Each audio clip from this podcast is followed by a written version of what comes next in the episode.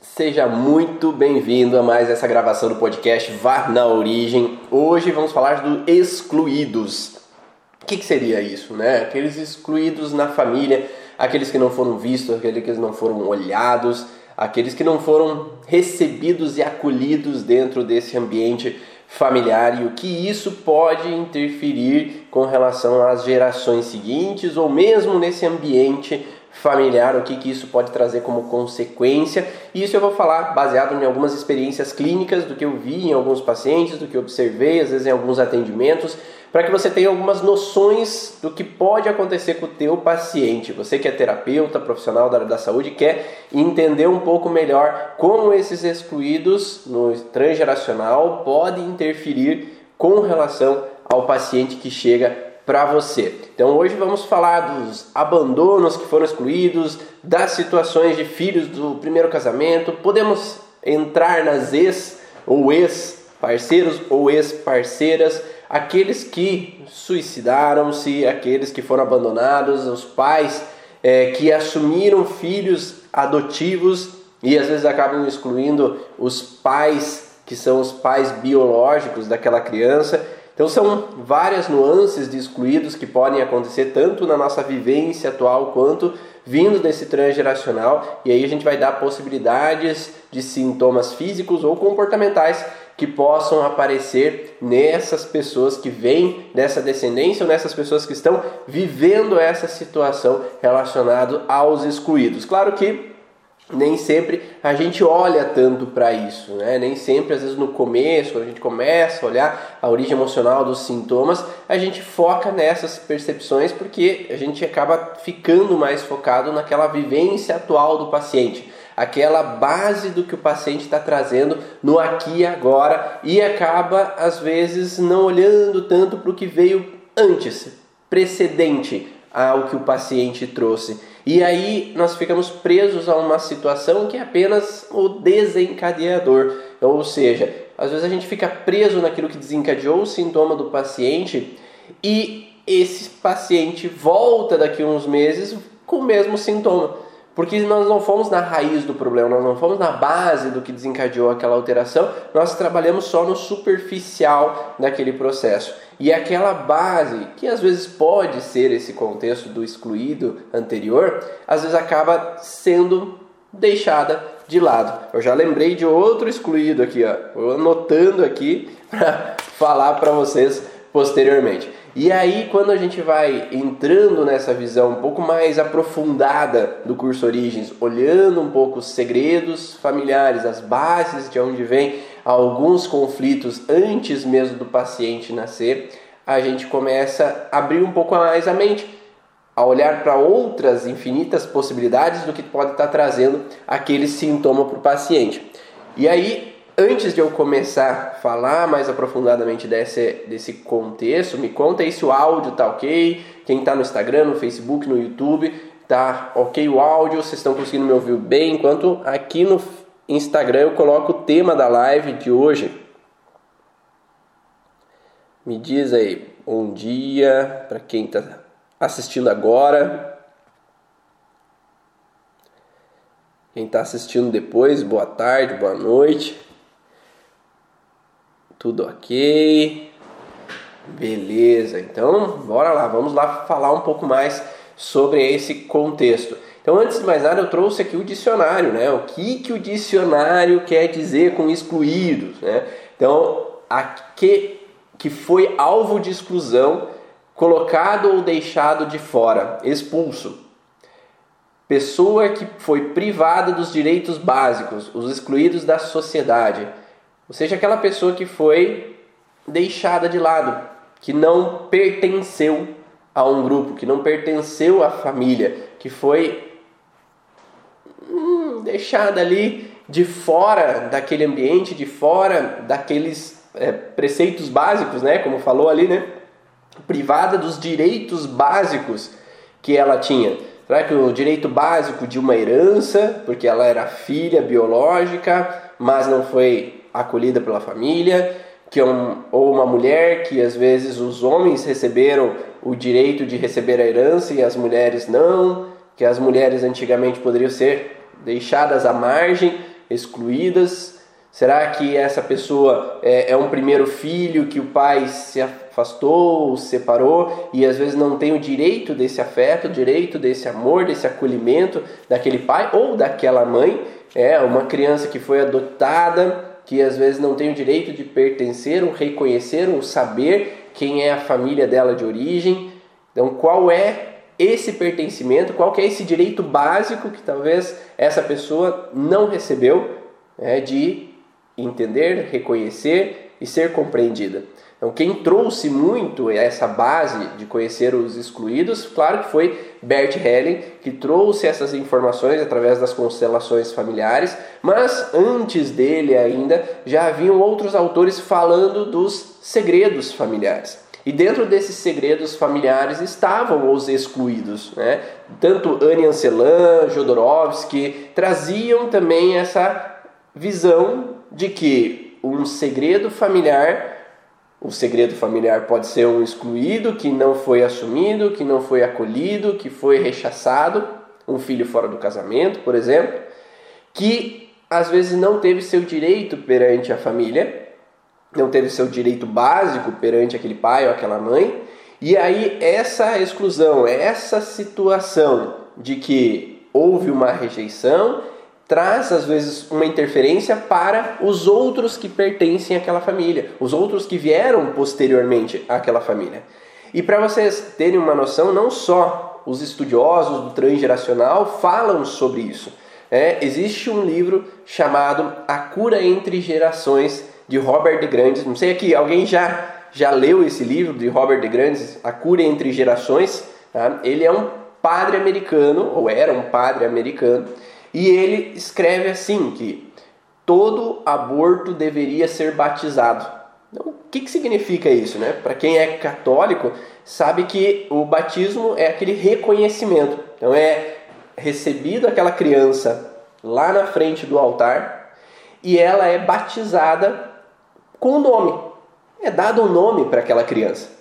Então esse livro já muito antigo, né, da religião católica, coloca que os excluídos, ou seja, aquele que não é batizado, aquele aborto que aquelas pessoas tiveram, que aquela família não reconheceu, ele pode trazer reflexos nos próximos filhos.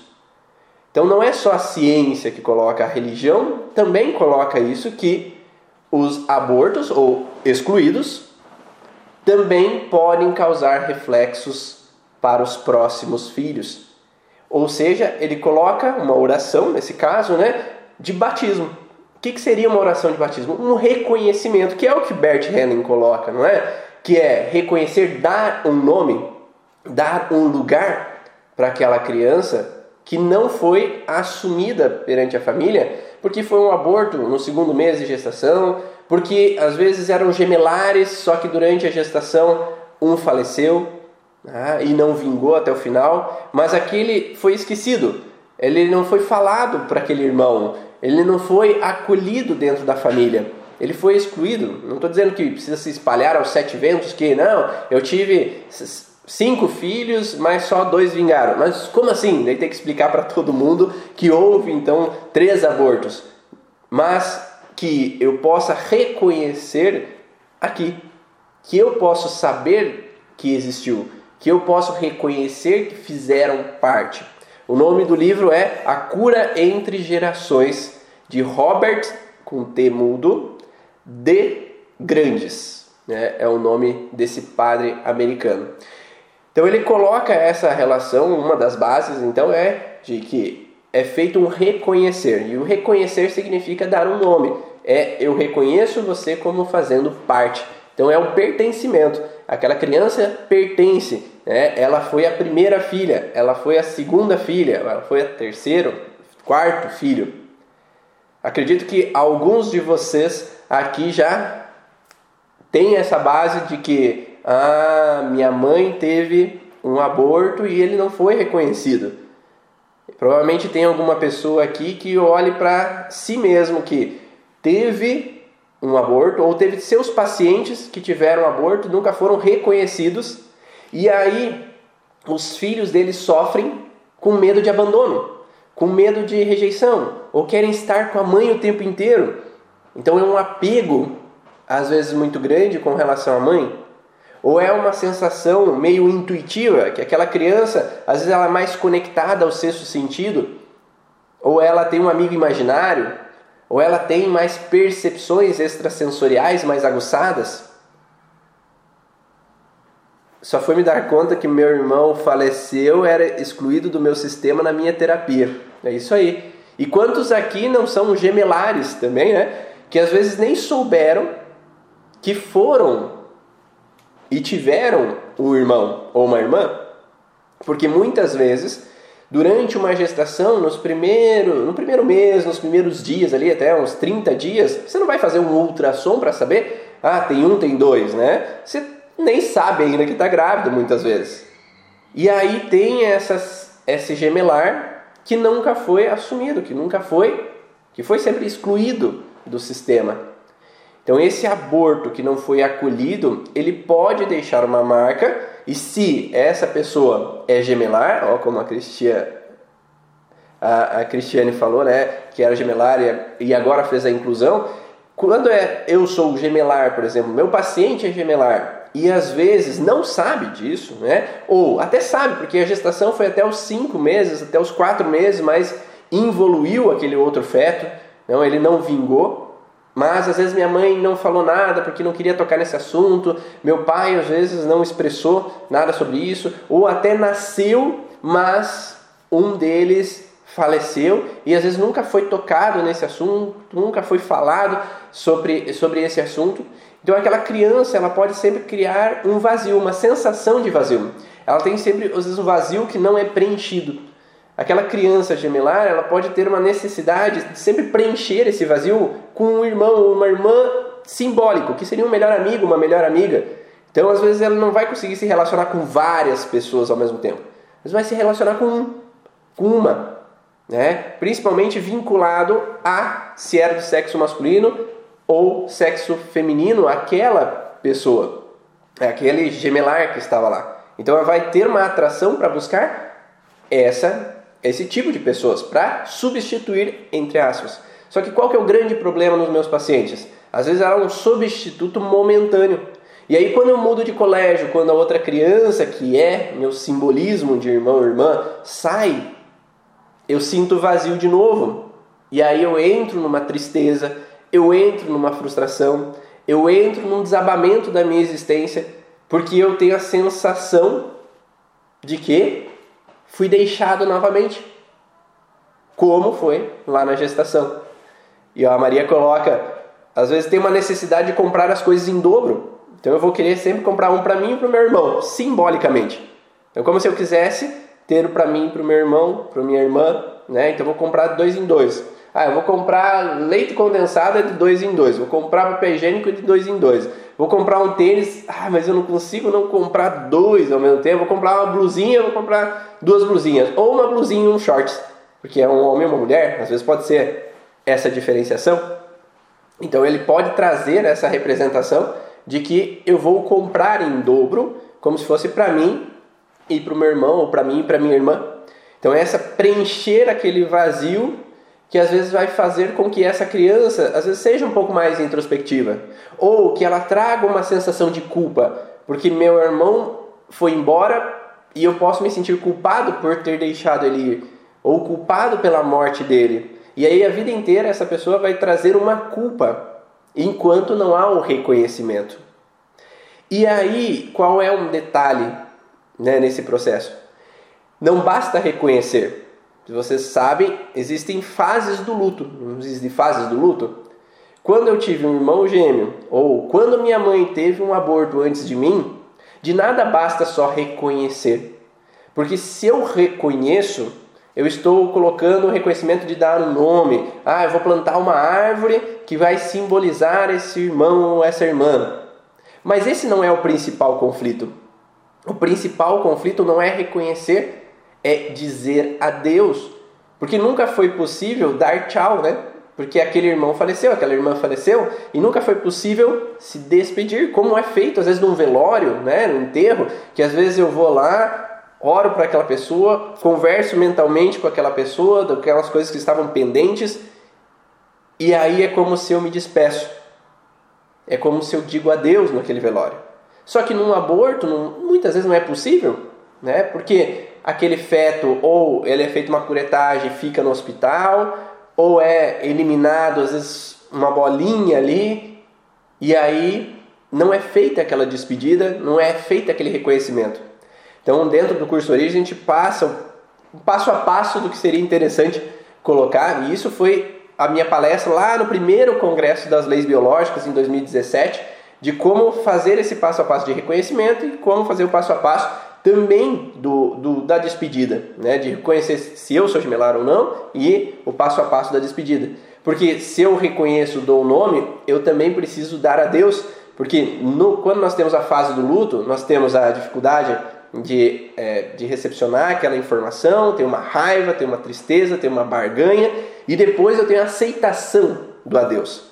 Mas se eu tenho um boneco que eu dou o nome do meu irmão, eu tenho uma árvore que eu dou o nome do meu irmão, eu não digo adeus, porque está sempre ali, né?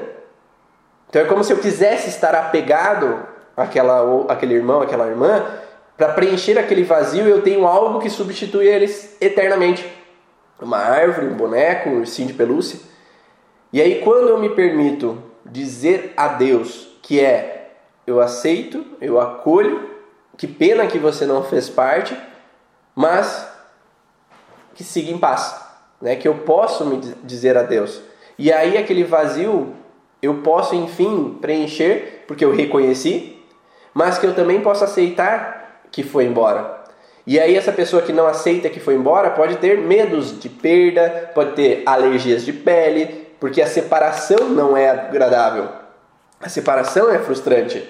Ovário policístico, porque o ovário tem a ver com essas relações de perda. E aí vão surgir cistos a cada perda que eu posso viver durante o decorrer da minha vida. E se a primeira perda não foi bem resolvida.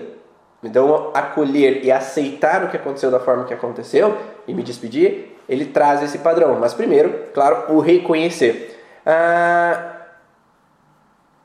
quais os sintomas que a mãe que não trabalhou a inclusão de um filho de aborto espontâneo pode ter?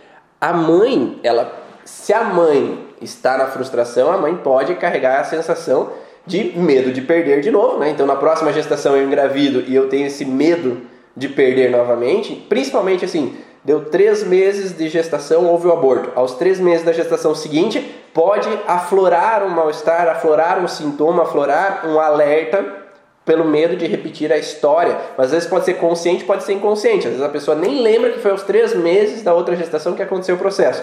Mas aos três meses da próxima gestação, o inconsciente sabe. O biológico sabe. E aí vai trazer, às vezes, um sintoma. E essa criança, aos três meses de vida, ela pode trazer algum sintoma. E aí ela pode ter uma pneumonia, ela pode ter uma gripe, ela pode ter algum sintoma. Ah, é por acaso que aconteceu. Ah, foi o vírus que aconteceu. E não, é três meses. Né? Então não é três meses por acaso, ele remete a um ciclo de repetição relacionado ao aborto anterior. Essa criança pode trazer uma alergia de pele devido a essa representação. Essa mulher pode ter alterações com relação ao ciclo menstrual, pode ter alterações se esse luto não foi bem vivido, né? Claro. E se às vezes foi algo induzido e foi imposto por outras pessoas, eu posso ter essa representação de frustração com relação ao outro sexo. Então, tem mulheres que eu atendo, por exemplo, que o primeiro parceiro é, impôs um aborto e aí essa mulher ficou com uma mágoa muito grande daquele primeiro parceiro que não deu acolhimento, que não deu suporte naquele momento. E aí essa mulher carregava, né, então, mais de uma, né, mas carregava a sensação de que Homem não dá suporte, homem não dá apoio, homem não dá proteção. E aí a vida inteira eu fico magoada com a figura masculina. Então eu fico armado com a figura masculina. Eu fico querendo, se eu tenho que ter o meu dinheiro, eu tenho que me bancar, eu tenho que me dar suporte, porque eu não sei se eu posso confiar que o homem vai estar ali por mim quando eu precisar. E isso não é só no contexto assim, ah, a mãe viveu isso. Às vezes pode ser uma repetição que, que muitas vezes acontece?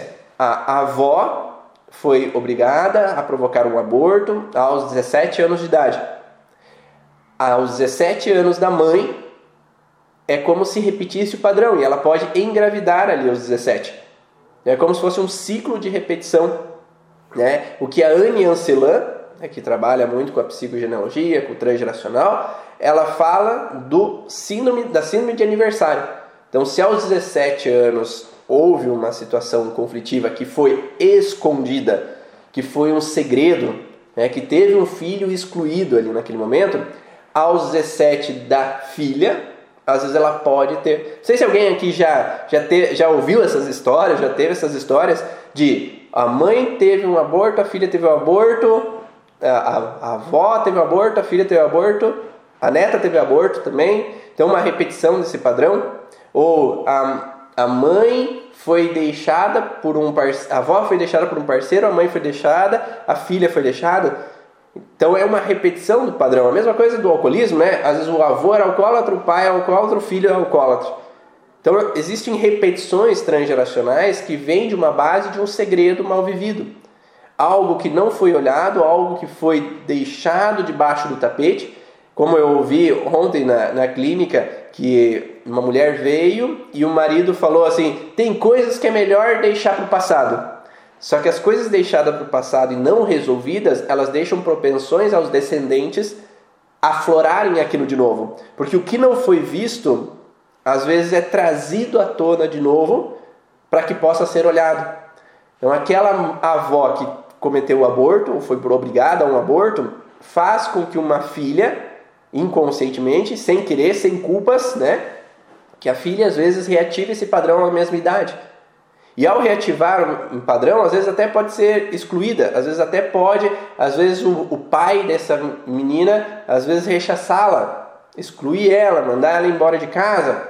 E às vezes ela até não cometeu o aborto, mas talvez expressaram que ela deveria. Talvez ela passou por uma sensação de frustração grande naquele momento. Né? E isso pode trazer um reflexo ali posterior.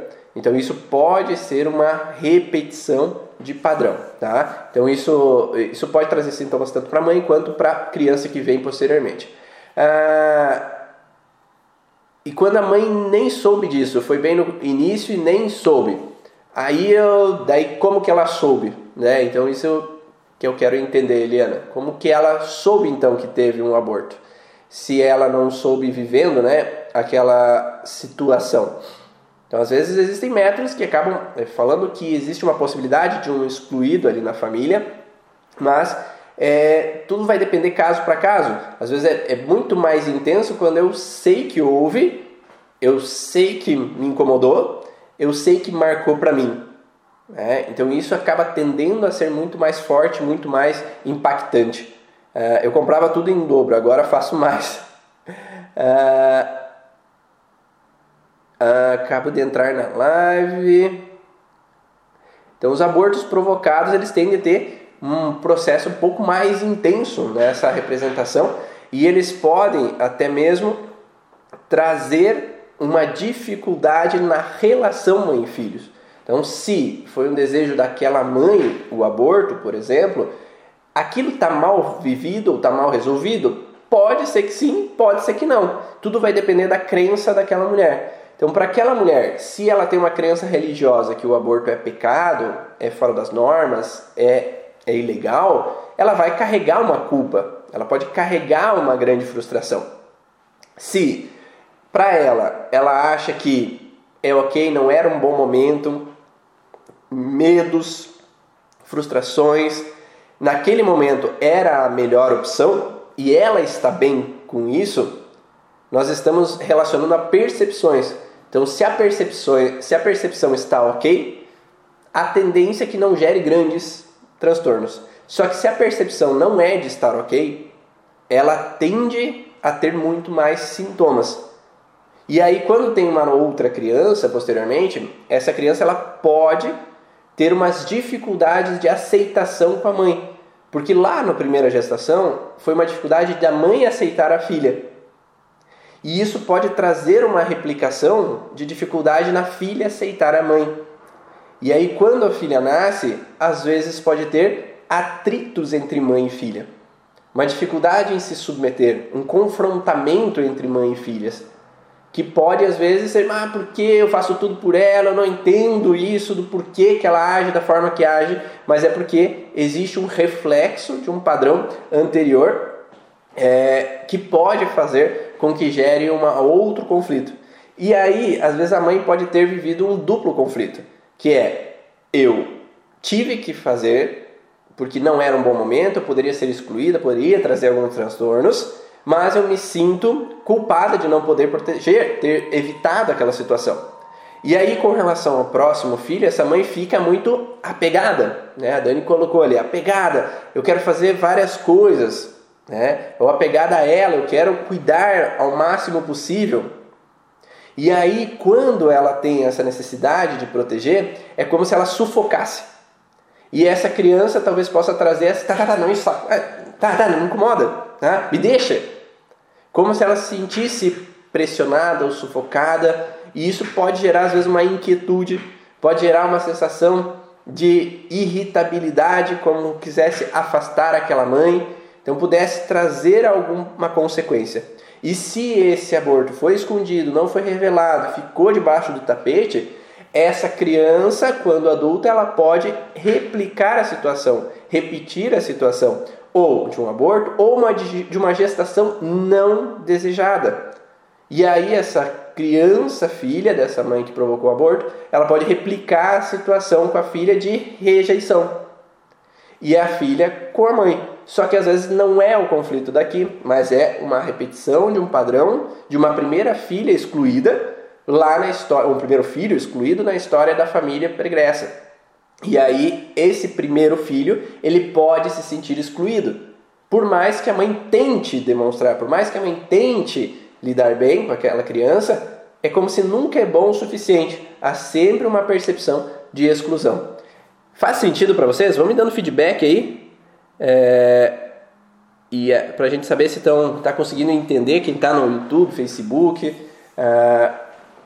Muitas repetições entre mim e minha mãe, aniversário de acidentes, isso são sempre repetições que podem acontecer de acidentes, de traumas, de, de mortes, né, de falecimentos. Então essas repetições podem acontecer e isso foi trazido um pouco por Anne Ancelan, né, que é uma das precursoras dos estudos do transgeracional. Claro que em muitos outros lugares se estuda essa base, muitas vertentes diferentes usam esse entendimento e hoje cada vez mais a medicina tem olhado para essas bases das heranças epigenéticas, das heranças genéticas e como as emoções podem aflorar essas informações genéticas, só que às vezes eles não sabem por que sintomas diferentes em cada pessoa ou por que aflora esse tipo de sintoma e não outro tipo de sintoma. E aí a gente entende um pouco mais quando a gente percebe qual foi o conflito vivido lá no transgeracional e quando ele despertou por que ele despertou nesse sintoma? Porque ele tem a base da percepção que o avô, que a avó, que o bisavô, que a bisavó viveram lá no passado. É... Se é com o filho, ao casar-se, a esposa dele pode. É... Não entendi. Não entendi aí, Gisele. Se é com o filho, ao casar-se, a esposa dele po pode o aborto, nesse caso que você comentou? Não entendi o que você quis dizer, mas conta aí melhor, faz a pergunta melhor. Quando nós falamos, então, do sentido de que há um primeiro casamento, por exemplo, nós temos um primeiro casamento e ao, ao ter esse, esse primeiro casamento, houve uma ruptura, houve uma separação, e esse primeira família possa ter sido excluída, ou mesmo durante, né? Então, às vezes esse homem está casado, mas ele tem uma família paralela. Então tem uma família que não é vista, que não é não é exposta, ela é deixada ali em segundo plano. Então há uma certa exclusão, porque os direitos básicos não são assumidos, porque o pai nem sempre está aqui, o pai às vezes está viajando, ou o pai está lá com a outra família, ou não dá, às vezes, o financeiro, quanto a gente espera aqui dentro desse ambiente. Então há um excluído e há às vezes fontes de injustiça. E essas fontes de que às vezes aquele filho que é deixado ou aquela mãe que é deixado pode trazer uma sensação de raiva, pode trazer uma sensação de injustiça, ou que estão me tomando o que é meu. E aquela família é, que está ali com o pai, às vezes pode nem saber direito daquela situação. Ou pode aquela criança que vem posteriormente, ela tomar as dores dos irmãos excluídos e ela trazer uma repetição do padrão de exclusão nos seus relacionamentos. Então aquela criança no colégio, ela é excluída dos colegas, ela não é acolhida, ela não se sente pertencendo a um grupo de amigos. Então ela é como se ela tivesse uma repetição de um padrão que foi vivido pelo pai, que não foi acolhido pelo pai. Ou mesmo que a mãe às vezes rechaça o filho anterior, rejeita a mulher que veio antes dela. E aí uma coisa muito bonita que acontece é quando a gente explica um pouco isso para aquela mãe que, fa que faz essa rejeição com relação ao primeiro filho, com relação à mulher anterior, e ela começa a perceber que a filha ela está recebendo as mesmas rejeições que a mãe faz com relação aos filhos anteriores do pai ou com relação à ex-esposa do pai. E quando ela começa a ver, não estou dizendo que sempre é fácil, tá? De forma alguma. Mas quando essa mãe vê que a filha está só replicando essas situações, é possível ela olhar para essas outras pessoas e verem e agradecer o sofrimento que elas tiveram. Porque foi graças ao sofrimento daquele filho, de não ter sido assumido por esse pai ou rejeitado pelo pai, ou graças ao sofrimento daquela mulher que não foi acolhida, que teve que criar aquele filho sozinho, que essa outra mulher pode ter filhos. Porque se aquele homem tivesse ficado com aquela mulher, essa mulher não teria esse filho ou essa filha que ela tem hoje. Então, quando pode olhar para essa questão de uma forma diferente, eu perco aquele olhar de que parece que a outra pessoa só quer tomar o que é meu, só quer tomar o que é meu, de que fui eu que tomei o que era dela. Fui eu que tomei o, o, o esposo dela. Fui eu que tenho agora o que ela talvez desejava ter tido ou permanecido com o suporte masculino. E aí, quando ela pode olhar de uma outra maneira, eu posso agradecer a dor dos outros. Porque foi graças à dor daquelas pessoas que agora eu tenho meu filho, que agora eu tenho a minha filha, que agora eu posso ter minha família. Porque se não fosse aquelas pessoas sofrerem, talvez eu ainda estaria só, ou talvez eu não teria essa filha que eu tenho hoje. Não sei se faz sentido isso para vocês, mas quando a gente acolhe aqueles que sofreram ou que foram excluídos, a gente olha de forma diferente ao que a gente está vivendo hoje e agradece de forma diferente o que a gente está vivendo hoje. Porque enquanto a gente nega os outros, rejeita, eu não estou falando que você precisa acolher dentro de casa, que você precisa trazer para dentro de casa, não é isso, mas eu olho com outros olhos, eu não já, eu não imito sinais de rejeição, eu não imito reprovações. E aí aquela criança pode se sentir melhor, pode se sentir mais pertencente porque aquele contexto hereditário prévio já não está se repetindo. Que agora ele está sendo olhado de forma diferente, está sendo acolhido de forma diferente, e aquela criança muitas vezes deixa de sofrer. É...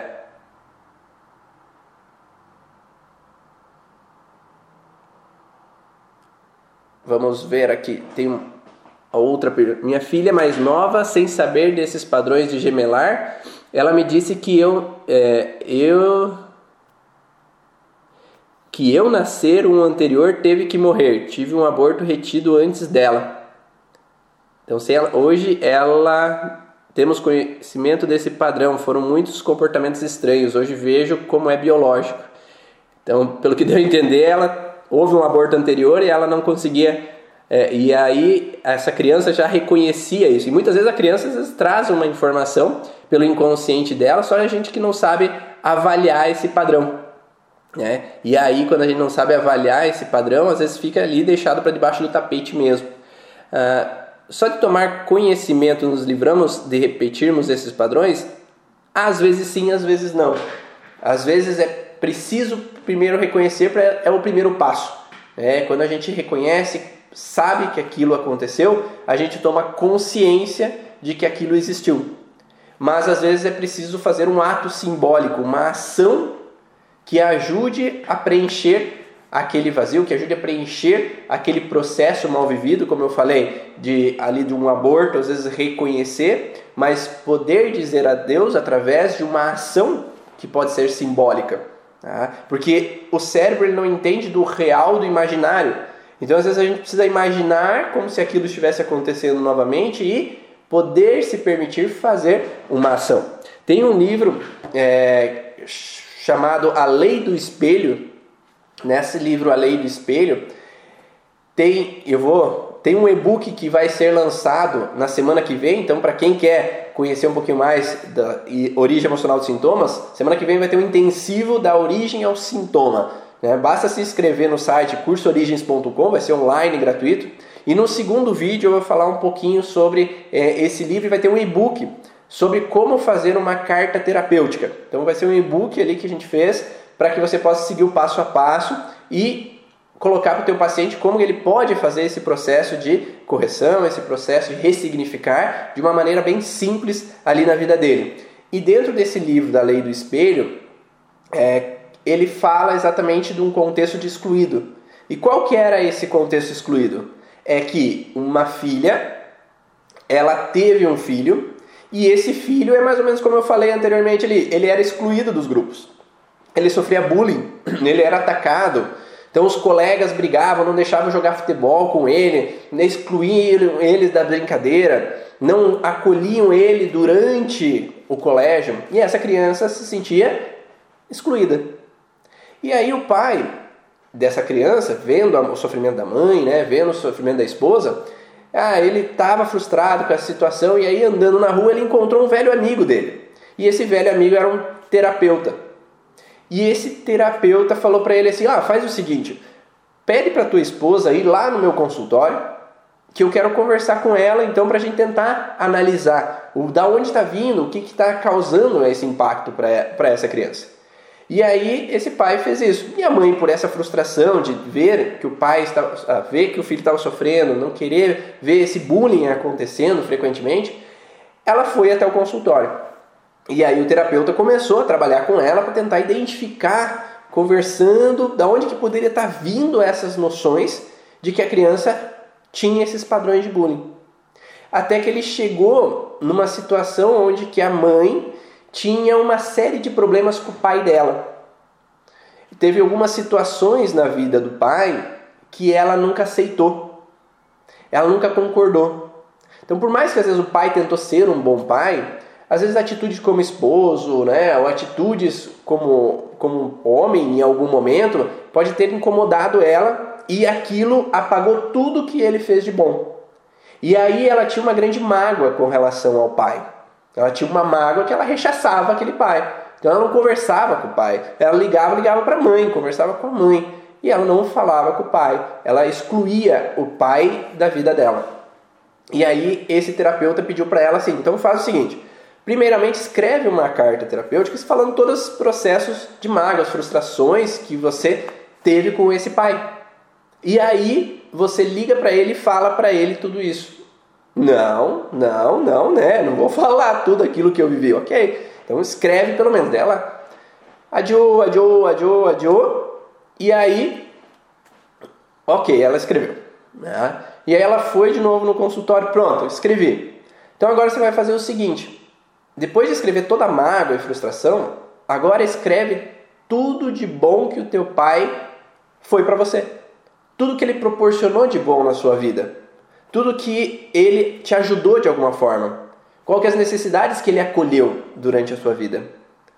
E aí ela adiou, adiou, adiou, e o filho vivendo os bullying, o filho vivendo os bullying. Tá bom, eu vou lá, daí escreveu. Né? Daí ela liga pro terapeuta, pronto, escrevi tudo que eu, eu tenho para agradecer ao meu pai. Daí o terapeuta fala, então agora tu vai pegar o telefone e vai ligar para o teu pai e você vai ler essa carta da gratidão, do agradecimento. E aí, claro, né? Toda aquela mágoa que ela tinha, toda aquela frustração, de novo, eu adio, adio, adio, adio, para ligar para o pai.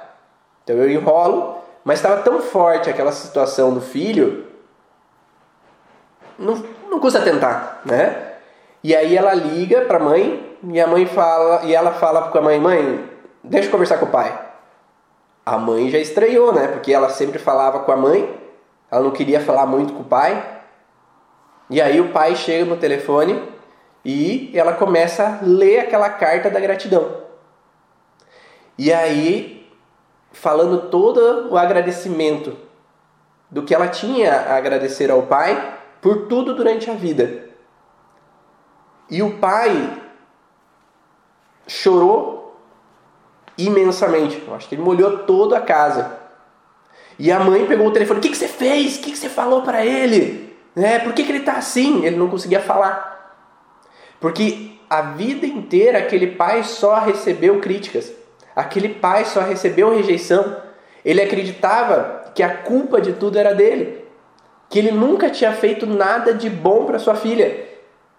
Então imagine um pai a vida inteira carregar um fardo de culpa e às vezes por uma ação que ele cometeu, por um erro, por um deslize que ele cometeu, carregar uma culpa a vida toda. Carregar uma frustração a vida toda. Carregar uma sensação de exclusão com relação à filha a vida toda. E aí aquela filha ao poder expressar isso, imagine o peso que sai de dentro desse pai que nunca soube daquilo, que nunca soube que, que ele fez algum bem, que ele nunca soube que a filha sentia um agradecimento por ele.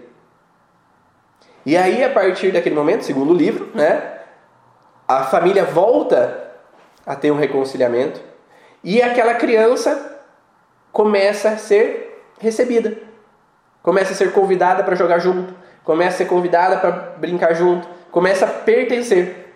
Porque no histórico familiar havia um não pertencimento, havia uma exclusão. E essa exclusão, exclusão replicava com relação aos descendentes. E às vezes não necessariamente é no vínculo pai-filhos, mas aquela criança ela pode viver exclusões ambientais, não se sentir pertencente a um grupo, pertencente a um ambiente. Não sei se faz sentido para você, está dando para entender? É, essa informação é repassada do lado de qualquer um dos pais? Sim, qualquer um dos pais. E muitas vezes essas informações a gente não atrai um parceiro, uma parceira na nossa vida por acaso. Muitas vezes as famílias são espelhadas. A gente vai atrair uma família do parceiro que tem contextos parecidos com a da nossa família ou contextos opostos, como se fosse necessário a gente se encontrar. Né? Então existe uma atração entre essas heranças familiares e podem vir de ambos os lados. Acabei de ter um insight aqui: minha mãe me gestou aos 21 anos e casei aos 21. Por amor cego, vim viver o projeto sentido da minha mãe. O que ela não pôde viver, né? É, tendo uma paciente que teve um primeiro casamento e perdeu o bebê por conta de violência do marido. Ela via essa perda como livramento, pois assim ela pôde justificar a separação do pai, mas não quer dizer que ela tá não esteja armada, né? Ao tentar trabalhar a inclusão do filho, vê à tona a raiva do pai e esse paciente, essa paciente teve muito medo de tudo e fibromialgia. Casou de novo e tem duas filhas. Então é realmente essa vivência lá atrás, quando não posso olhar para aquilo e ver da onde veio, né? Então às vezes é, é, o filho foi um livramento porque eu não queria ter, esse relacionamento, mas às vezes ela não pôde expressar tudo que ela gostaria de expressar para aquele homem. Estava algo pendente com relação à gravidez. E se algo fica pendente, às vezes eu posso ter dificuldade em engravidar de novo, porque eu não posso confiar num homem que pode me agredir novamente, mesmo não sendo o mesmo homem, porque o cérebro não vai distinguir o primeiro parceiro, o segundo parceiro, o terceiro parceiro, parceiro é parceiro. Então eu, às vezes fica no alerta. E mesma coisa com os homens. Se viver uma frustração com uma primeira parceira, às vezes pode ficar numa repetição. Tá? E pode acontecer de uma situação de que às vezes a família não aceitou que esse homem ou essa mulher casasse com aquele ou aquela parceira por N motivos, porque era negro, porque era de outra, de outra cultura, porque não tinha dinheiro. Então é uma exclusão. Por mais que aquele amor que eles sentissem fosse extremo. E aí aquele amor mal vivido, aquela exclusão, pode não ser bem vivida. Né? Não sei se vocês já viram, mas existem várias histórias assim de que depois essa pessoa casa com outra pessoa e depois 20 anos depois eles se reencontram. Né? Depois de o marido ou a esposa falecerem ou depois de uma separação. Porque aquele amor não pode ser vivido. E aí, esse novo relacionamento, às vezes não é completo, porque ainda tem um traço mal vivido, um traço de exclusão que eu não quero olhar, mas está lá. Ou que eu me lembro, mas não pode ser vivido. E aí pode trazer um traço de alterações para os próximos relacionamentos. Ah, se um filho cuja mãe teve um aborto mais tarde se casa e a esposa dele pode ter um aborto relacionado à família do esposo, porque você falou do exemplo somente com filhas e mulher. Sim, da mesma forma. Não importa se é homem ou é mulher, pode ter é, a mesmo padrão, tá? Então não é porque a mulher teve o aborto que não pode vir da história familiar do homem. E, e da mesma forma eu falei que existem famílias que são espelhadas, então ela pode ter essa mulher também alguma situação na história da família dela. Ah, o conscientização em encontrar meu lugar de pertencimento fez quebrar um, um longo ciclo de traições e abandono no meu clã. Perfeito. E aí, as traições também são uma exclusão, né? A gente não, não fala que antigamente tinha muito esse contexto de que é, o homem, de certa forma, excluía a mulher, porque era o homem que manda, é o homem que tem o direito do poder, o homem que assume a capacidade e acaba excluindo a mulher dos seus direitos básicos. Lembra que eu falei no dicionário, né? Olha o dicionário. Pessoa que foi privada dos direitos básicos. Então as mulheres também eram, eram privadas dos direitos básicos dela de serem mulheres, de viverem, de serem felizes, de terem um parceiro ali por elas. E aí, esse pertencer, que era uma exclusão dessas mulheres, ele pode trazer uma sensação que eu nunca pertenço a lugar nenhum, né, para as descendentes, mas pode trazer uma sensação de sempre nunca me sentir prioridade na vida do parceiro, e aí pode nascer mulheres com olhos claros para chamar mais atenção, para eu pertencer, né? Para que me olhem, para que um sex appeal maior, para que eu possa me sentir pertencente, ou homens com a necessidade de, de ter as mulheres para eu pertencer, para eu ter o meu território, ou pode trazer uma sensação de rejeição com relação à figura masculina. Porque se aquela mulher no transgeracional foi rejeitada, que foi excluída, que foi uma atitude que eu vejo como errada, fora das normas com relação ao sexo masculino, essa mulher ela pode ter bloqueios com relação ao sexo oposto. E aí ela pode, então, em honra ou repetindo esse padrão dos, das mulheres excluídas da família, ter uma dificuldade em aceitar o parceiro ou estar sempre alerta com medo de traição. E aí eu rechaço. Então eu tenho uma exclusão, e daí eu fui, as mulheres foram excluídas, agora eu excluo os homens. Né? E aí ao excluir os homens, ao invés de ter uma igualitariedade, né, um equilíbrio, as relações de união em equilíbrio entre homens e mulheres, eu acabo tendo uma dificuldade e eu quero ser superior inconscientemente, ok? Eu quero ser superior, eu quero rechaçar os homens porque o homem não presta, o homem só faz besteira, M, né? Só faz M e eu rejeito os homens.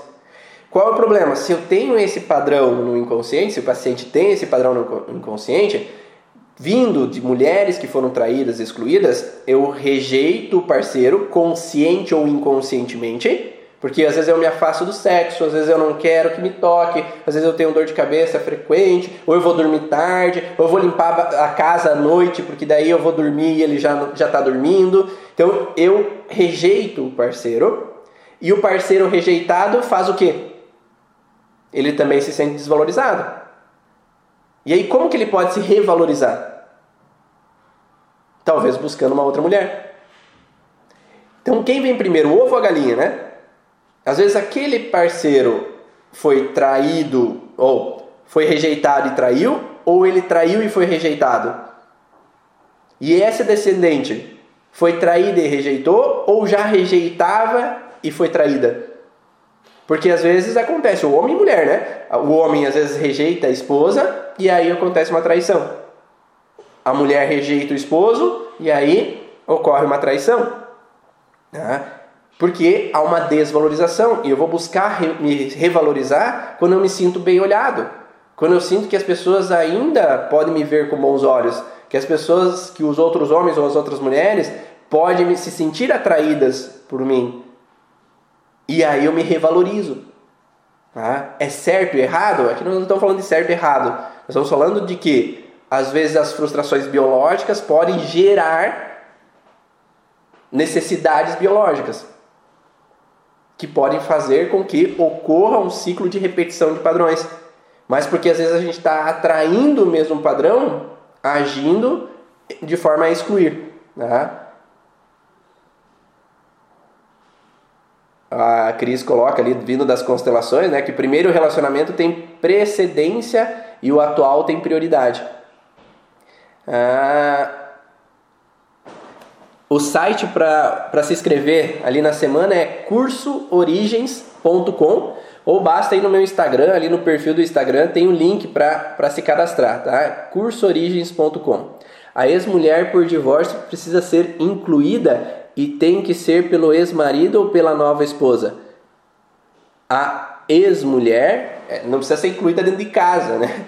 Mas eu posso olhar com outros olhos, principalmente se eu tenho uma sensação de rechaço, se eu tenho uma rejeição, se eu tenho uma eu excluo aquela pessoa com olhares, com ações, com falas, né? Então, se o parceiro, se o marido, o ex-marido, né, rechaça, não está bem resolvido aquele processo, tudo que não está resolvido está pendente.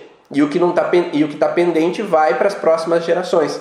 Então, o ideal seria que ambos estejam bem com o que passou, né? Ambos possam ter trabalhado o que passou, seja um trabalho psicológico, seja um trabalho de constelação, seja um trabalho com a origem emocional dos sintomas, seja com o método que seja, tá? mas que o passado seja acolhido, ok? Eu agradeço o que se passou para seguir em frente, mas enquanto tem pendência, há sempre a possibilidade da pendência voltar ali para os próximos, né?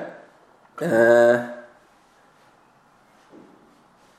Após provocar aborto, gravidei novamente um ano depois, tive ameaças de aborto, nasceu de oito meses, início da vida. Hoje ele usa drogas. É possível, principalmente de que forma foi cometido o aborto. Às vezes acontece, né, de que possibilidades, tá? Não é padrão, tá bom? Se eu coloco medicamento, se eu tomo chá para promover o aborto, aquela criança que vem depois, às vezes ela pode ter uma necessidade bucal de colocar algo para dentro, né? Como se fosse, olhem para isso que não foi olhado, olhem para isso que não foi resolvido. Né? Se foi através de uma curetagem, por exemplo, pode ter históricos de abuso que possam reativar no histórico posteriormente. Então é, é sempre interessante o que passou, se está mal resolvido, olhar, acolher e aí poder recepcionar aquilo que se passou de uma forma diferente e que aquele passado não fique mais a, ali pendente com relação àquilo que se passou, tá? Que possa ser acolhido de forma diferente, que possa ser aceitado de forma diferente, tá? Nem sempre é fácil aceitar coisas que se passaram, tá? E eu não estou falando que é, é fácil tudo, é sempre tranquilo, ah, a ex é, incomodou muito, a ex provocou um monte de problemas, é, isso, aquilo, aquele outro que aconteceu, que pode estar trazendo repetições de padrões. Não é necessariamente fácil, mas quando a gente entende que eu não quero mais trazer aquilo para o futuro, eu não quero carregar esse fardo, essa mochila, essa mala que eu não preciso mais carregar, eu olho diferente para aquilo, para mim e para os meus. E geralmente quando é para os meus, às vezes a gente toma ação, né? A gente faz algo para que os meus não sofram, os meus não carreguem algo que não é deles. Mas os antigos não tinham conhecimento. Eles não sabiam disso. Então às vezes eles não tinham como trabalhar esses processos. Mas agora a gente pode ter a consciência e pode modificar essas percepções. Ah, olha só, nada acontece com a gente, criamos nossa realidade, agimos inconsciente até des é, descortinar a origem. É isso mesmo, Cris. Então, quantas coisas né, a gente pode viver, pode repetir, pode às vezes trazer à tona, e nossos pacientes estão aí trazendo muitas e muitas coisas. Né? E, e eu já tive pacientes de todos esses casos, né? aborto provocado, aborto sem querer, né? aborto espontâneo, situações de ex-esposas, situações de filhos que não foram acolhidos e que quando essas mulheres do próximo casamento acolhem ou olham de forma diferente, parece que as coisas começam a fluir no casamento atual. Começam os filhos ficarem bem, acaba diminuindo as repetições de padrões e acaba às vezes as coisas melhorando. E há inúmeras outras coisas, né? É, como por exemplo os, os suicidas que são excluídos, que não são falados sobre eles, os, as pessoas é, que vão para manicômio e elas são excluídas, elas não são faladas sobre aquelas crianças que foram para o manicômio, aqueles adultos que foram para o manicômio, que foram em hospitais psiquiátricos e ficaram, foram deixados lá. Então era uma vergonha para a família falar sobre isso, era uma vergonha falar sobre suicídio. E aí é deixado debaixo do tapete também. Então, de certa forma, é um excluído. É alguém que não foi reconhecido dentro do clã e foi deixado de lado. E aí vão surgir pessoas com doenças, com alterações, com alterações psiquiátricas, como se quisessem mostrar, ó, isso não foi olhado. Ó, isso aconteceu. E aí vem um adolescente que se corta, né, que repete o padrão de autoagressão do suicida lá de trás. E aí nós viemos com, uma, com histórias de Salomão Celan. Não sei se vocês já ouviram falar de Salomão Celan. O Salomão Celan, ele traz uma informação de que às vezes acontecem mortos nas histórias do transgeracional que não foram acolhidos, mortes trágicas que não foram bem lidadas, situações de suicídio que não foram bem vistos. E isso pode fazer com que surja a necessidade de nascer alguém na mesma idade de nascimento desse excluído ou na mesma idade de morte desse excluído. E essa criança que nasce dessa data, né, que é o Gizan, ou jacente, né, que, é, que o Salomão Celan coloca, esse descendente desse morto, ele pode trazer sinais daquilo que não foi bem vivido lá na história desse morto. Ele pode chegar para repetir um pouco a história. E aí a gente tem que calcular as datas, né? Data de nascimento, data de concepção, data de morte. Se essa pessoa tem simetria. Ou uma data de nove meses após é, aquele, aquele falecido lá, data de nascimento, né? Daquele falecido. Que tem uma data específica, data de exame, mas ela pode ser variável de várias outras formas, como o nome, ter o mesmo nome daquele falecido, ter às vezes a mesma data de nascimento, a mesma data de morte daquele falecido. E aí essa pessoa ela vai ter às vezes até uma cara pálida, né?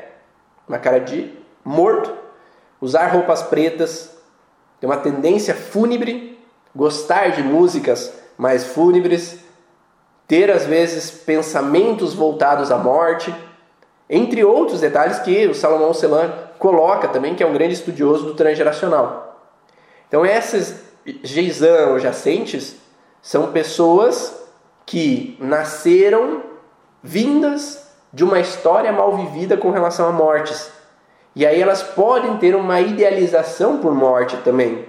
Elas podem ter vontades perante aquele conflito mal vivido daquele falecido. Então, olhar para aqueles falecidos, aquelas histórias mal vividas, aquelas dramas, aquelas tragédias, aquilo que foi, aqueles excluídos da família, pode tra trazer também uma necessidade, que não foi olhado, pode trazer uma necessidade de que algo aflore novamente, de que alguém nasça para que seja olhado para aquilo que não foi bem, bem vivido ou bem resolvido. Ou aquela criança que às vezes tem dificuldade em falar, aquela criança às vezes que, que dorme assim, né? aquele adulto que dorme assim, né? como se fosse no caixão, né? dorme como se estivesse no caixão reto, né? como, como se fosse um falecido. Então ele vai trazer sinais às vezes parecidos, né? Dentro do curso Origem nós temos uma aula só sobre isso, né? É, Salomão Celan, mortes trágicas que não foram vistas podem trazer sinais, músicas fúnebres, vestes pretas, pálidos, olhar para as tragédias, como a Maria coloca ali, né? Então essas são formas de, de, de, que é trazido. Dentro do curso a gente fala um pouco sobre o que é as características do Gizam. Filhos gêmeos normalmente vêm porque houve um aborto? Não necessariamente, né? não necessariamente. Às vezes é, tem outros contextos no transgeracional, é, podem ter excluídos do transgeracional que surge uma necessidade ali de gemelares, pode ter uma situação de triangulação, às vezes que acontece no casamento, e essa triangulação é como se desse uma propensão a ter trigemelares, e aí vem assim, dois, duas mulheres com um homem, dois homens e uma mulher, e aí é uma disputa pelo homem, é uma disputa pela mulher, é vindo que aconteciam triangulações no casamento e é como se aflorasse algo para mostrar essa triangulação de relacionamento, né? Que pode aflorar de novo, é, mas pode vir muitas vezes por causa de abortos é, ou perdas, né? Então, às vezes aconteceu uma perda e logo em seguida vai ter, às vezes, uma gestação e essa gestação muitas vezes vem como gemelar dentro de um, dois anos ali após a, a morte. Um parente que é um problema e aí não é convidado para nada é uma exclusão, sim, de certa forma. Essa pessoa ela está excluída, né? Ou ela se sente excluída. Ah, Cunhada entra na família, se junta com o sogro para excluir outra nora. Como entender esse caso? Vamos pensar. É, vamos pensar assim que lá na história do transgeracional pode ter havido uma situação onde que uma mulher às vezes idealizava casar com um homem e esse casamento não foi aceito por N motivos, por etnia, por cor, por financeiro, e às vezes essa exclusão é uma repetição no padrão da família. E eu colocaria que é nas duas famílias. Né? E as duas famílias talvez tragam essa repetição de padrão de exclusões e fazem com que esse talvez aquela nora e aquele sogro se atraiam e essa outra mulher ela se sinta assim é, rechaçada porque talvez a etnia vem lá de um histórico transgeracional. Talvez os dois são alemães e essa é de origem italiana.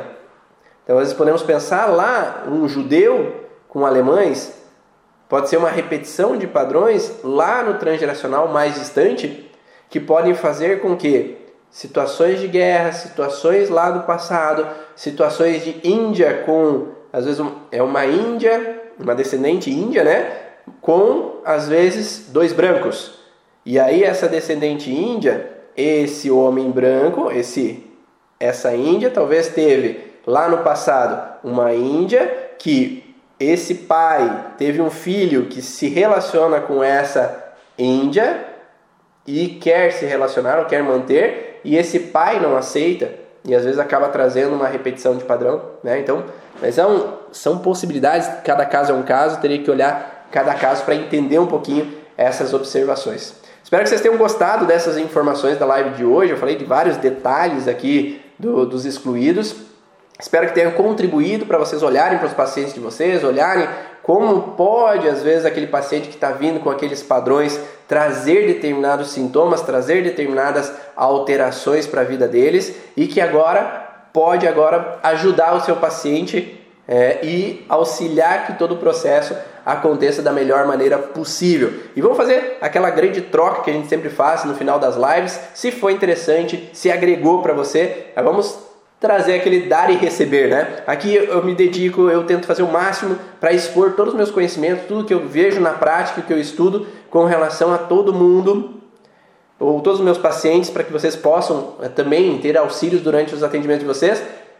E se possível, faz um print da tela, e coloca nos stories e às vezes você não precisa escrever nada ou escreve às vezes o que te deu de insight dessa live para que eu possa saber também o que foi interessante para você, se agregou para você, se ajudou para você de alguma forma e aí para eu continuar tendo motivação para fazer novas lives e que novas lives possam te ajudar novamente. Então, faz um print aí,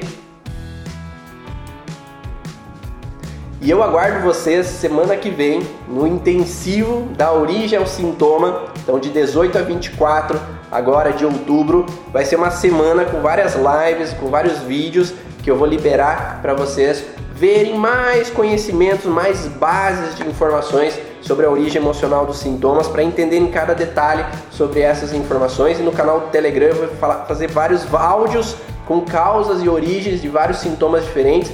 Basta se inscrever no cursoorigens.com que lá você vai ter o acesso, vai receber um e-mail com todos esses vídeos ou vai lá no, direto no Telegram que lá no perfil do Ivan, do Ivan Bonaldo você tem lá o canal do Telegram e lá eu vou mandar várias informações por lá durante essa semana também, tá?